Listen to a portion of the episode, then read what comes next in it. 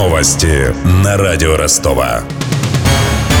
Здравствуйте, у микрофона Алексей Шмелев. Я расскажу о главном к этому часу. Оппозиционер Алексей Навальный объявил о планах участвовать в выборах президента России в 2018 году. Об этом основатель Фонда борьбы с коррупцией сообщил на своей страничке в YouTube. Напомним, 16 ноября Верховный суд России отменил приговор в отношении Алексея Навального, которого признали виновным в хищении имущества госпредприятия «Киров лес». Суд направил дело на повторное рассмотрение. Таким образом, он учел постановление Европейского суда по правам человека, который обнаружил нарушение права Навального на справедливое судебное разбирательство. Благодаря этому оппозиционер на какое-то время получил юридическую возможность баллотироваться в президенты. Отметить Новый год пробежкой приглашают ростовчан. Праздничный забег состоится утром 1 января. Он начнется в 11 часов у входа в парк Горького. Бежать предстоит по Пушкинской до Театрального проспекта и обратно. Финиш у публичной библиотеки на Университетском. Длина маршрута около 4 километров. Подать заявку может любой, независимо от возраста и физподготовки. Участие в пробежке бесплатное. Надо лишь заранее зарегистрироваться на сайте rostofrun2017.time timepad.ru.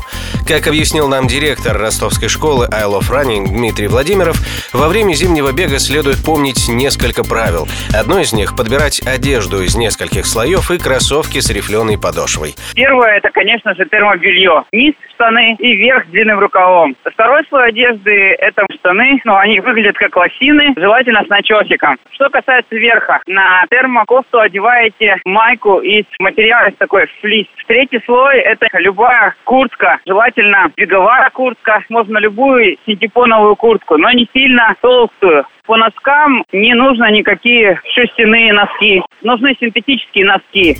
На 1 января интернет-сервис Гисметео обещает небольшой мороз. Согреться после забега можно будет в арт-центре «Креативное пространство» на Суворова.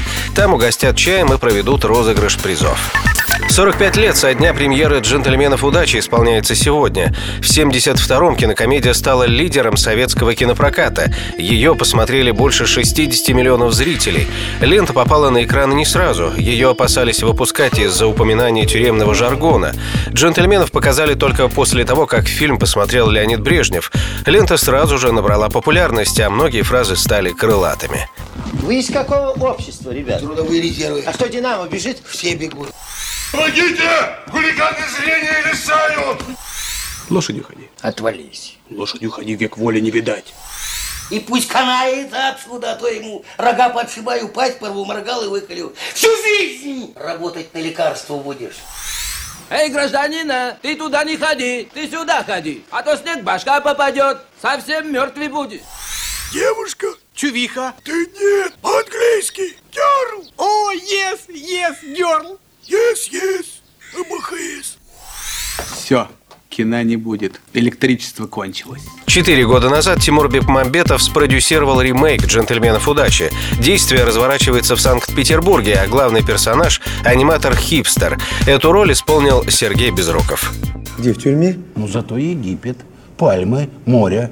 Тюрьма. Я серьезный артист, я в, в самодеятельности не участвую. Бармалей, это очень серьезно.